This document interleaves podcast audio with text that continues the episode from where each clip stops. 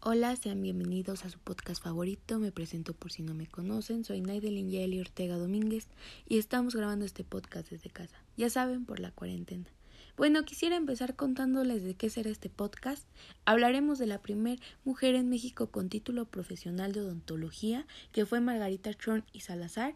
Y bueno, de hecho fue la primera mujer profesional de toda la Latinoamérica. Esto significa algo muy grande para la sociedad mexicana, ya que las mujeres de clase acomodada se dedican exclusivamente a labores hogareños. Bueno, empecemos.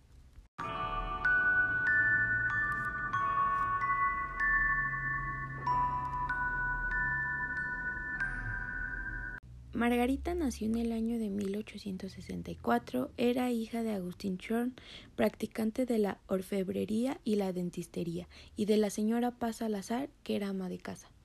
Vivían en el barrio de San Miguel, que de acuerdo a estos tiempos se le conoce como el centro histórico de la Ciudad de México.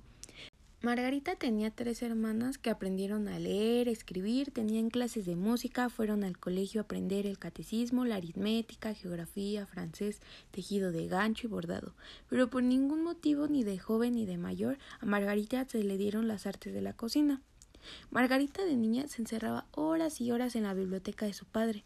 Se iba con su hermano mayor a montar a caballo en el bosque o le pedía a su padre que la llevara a conciertos y funciones de ópera. Además conoció y practicó las habilidades de la orfebrería y desde muy pequeña ayudó a su padre cuando tenía trabajo de dentista. Después su hermano se convirtió en uno de ellos que también le ayudó mucho. Tenían mucho trabajo, pues la costumbre entre los médicos y dentistas decentes de aquellos tiempos era dar consulta gratuita a los pobres por lo menos un día a la semana.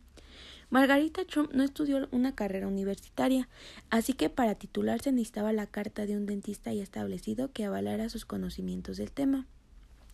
Una solicitud del examen dirigida al director de la Escuela de Medicina Tres misivas de personas de reconocida solvencia moral que certificaran que Margarita era una persona decente y cristiana, además del pago de 100 pesos, que en ese tiempo una extracción costaba un peso, o sea, hagan cuentas. Se presentó ante el jurado a quien citó de memoria los últimos tratados dentísticos en inglés, español y francés, y para el primero de febrero de 1886, la Junta Directiva de de Instrucción Pública del Distrito Federal emitió el primer título profesional a una mujer de América Latina, Margarita Johnny Salazar. Dentista que logró demostrar que sabía el oficio, que dominaba ampliamente el conocimiento fisiológico, anatómico y tecnológico que podría ejercer, al igual que lo hacían en ese tiempo los pocos dentistas titulados en nuestro país, con tan solo 21 años de edad. Algo muy sorprendente, ¿verdad? Margarita comenzó a trabajar en el consultorio de su padre, Agustín Schorn, en Mesones 24, quien por más de dos décadas fue uno de los médicos más famosos de la ciudad. Margarita atendió a personas muy importantes como Francisco y Madero. Algo muy importante en su vida de Margarita sucedió en 1908, ya que la dentista recibió una grata noticia de la Embajada de Francia ya que le entregarían un reconocimiento por ser la primera titulada en una profesión independiente en Latinoamérica. Se le entregó una medalla, un diploma, y el embajador Paul Lefebvre expresó que el Hexágono, que es el centro de movimiento científico moderno, deseaba galardonar a la primera mujer que había incursionado en una profesión ejercida por varones. Bueno, y yo quisiera concluir diciendo que Margarita Chorn se convirtió en la iniciadora del proceso de incorporación del género femenino en la vida profesional en México. Y esto sirvió para que otras mujeres se titularan igual que ella, como Clotilde Castañeda en 1890, Mónica Correa en 1896 y María Dolores en 1899.